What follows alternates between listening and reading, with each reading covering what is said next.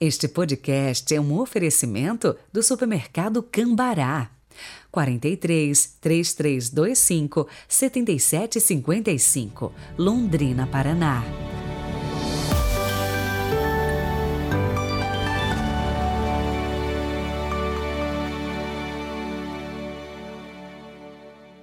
Terça-feira, 6 de dezembro de 2022. Olá, bem-vindo ao nosso encontro de todos os dias, religiosamente, dia após dia. Estamos juntos meditando a palavra de Deus.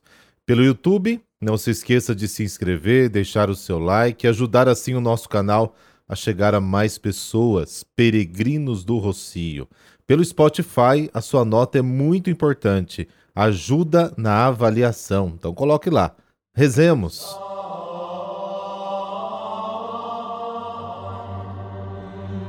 Pelo sinal da Santa Cruz, livrai-nos Deus, nosso Senhor, dos nossos inimigos.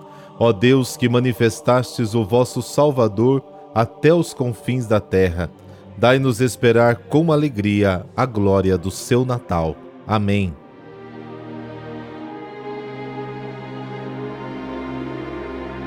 Mateus capítulo 18, versículos de 12 a 14. O Senhor esteja convosco, Ele está no meio de nós.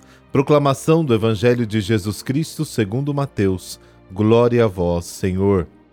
Naquele tempo disse Jesus aos seus discípulos: Que vos parece? Se um homem tem cem ovelhas, se uma delas se perde, não deixa ele as noventa e nove nas montanhas para procurar aquela que se perdeu?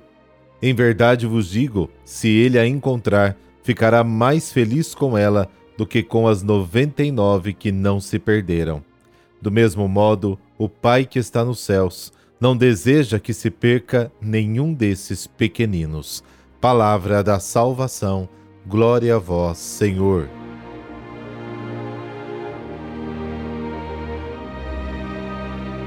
Uma parábola não é simplesmente um ensinamento a ser recebido passivamente ou guardado na memória, mas é um convite a participar da descoberta da verdade. E Jesus começa perguntando: O que você acha? Uma parábola é uma pergunta com uma resposta meio indefinida. A resposta depende da reação e participação dos ouvintes. Procuremos então a resposta a esta parábola da ovelha perdida tão conhecida por todos nós. Jesus conta uma história muito curta e muito simples. Um pastor tem cem ovelhas, perde uma, deixa as noventa e nove no monte e vai em busca da ovelha perdida. E Jesus pergunta: O que você acha? Ou ainda, você faria a mesma coisa? Qual deve ter sido a resposta dos pastores e outros que ouviram Jesus contar essa história fariam a mesma coisa, será? Qual é a minha resposta à pergunta de Jesus? Vamos pensar bem antes de responder. Qual seria a sua resposta? Se você tivesse 100 ovelhas e perdesse uma, o que você faria? Agora não se esqueça que as montanhas de Israel são lugares de difícil acesso, com precipícios profundos, repentinos, habitados por animais perigosos e onde se escondiam ladrões e assaltantes. E você não pode se esquecer que perdeu apenas uma ovelha. Então você tem ainda as 99, perdeu um pouco. Você abandonaria as 99 naquelas situações difíceis, naquelas montanhas? Talvez alguém, pensando pouco ou agindo por impulso, faria o que fez o pastor da parábola que Jesus contou. Pense com cuidado. Os pastores que ouviram a história de Jesus teriam pensado e comentado: só um pastor louco, sem juízo, age dessa forma. Certamente eles teriam perguntado a Jesus: Jesus, desculpe, mas quem é esse pastor de quem estamos falando? Quem faria uma loucura dessa? Jesus então responde: Este pastor é Deus nosso Pai, e a ovelha perdida é você. Quem faz esta ação é Deus, movido pelo seu grande amor pessoal pelos pequeninos. Só um amor imenso é capaz de cometer tal loucura. O amor com que Deus nos ama supera a prudência e o bom senso humano. O amor de Deus comete loucuras, é amor divino. Graças a Deus. Senão, estaríamos perdidos.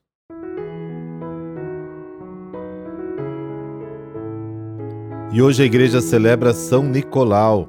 Ele nasceu de pais ricos e piedosos por volta do ano 275 na Lícia, atual Turquia. Sacerdote da diocese de Mitra, dedicou-se à evangelização e conversão dos pagãos num período de perseguição religiosa. Extremamente caridoso, distribuiu sua herança aos pobres. Eleito bispo de Mira, foi preso na perseguição de Diocleciano por volta de 310, antes de ser condenado à morte, publicou-se o Edito de Milão em 313, que concedia liberdade religiosa, o que lhe salvou a vida. Participou do Concílio de Nicéia em 235, ocasião onde Constantino Magno, imperador de Roma, ajoelhou-se para beijar as cicatrizes de Nicolau e outros varões torturados na última perseguição. Nicolau recebeu de Deus o poder dos milagres, especialmente em favor dos doentes. Sua extraordinária caridade, porém, é o que tornou um dos santos mais conhecidos e amados no Oriente e também no Ocidente. Um caso em particular ilustra ainda mais a sua fama. Sabendo que um pai pobre tensionava entregar suas três filhas à prostituição por não ter como pagar o dote dos seus casamentos, Nicolau jogou pela janela da casa três bolsas com o dinheiro necessário.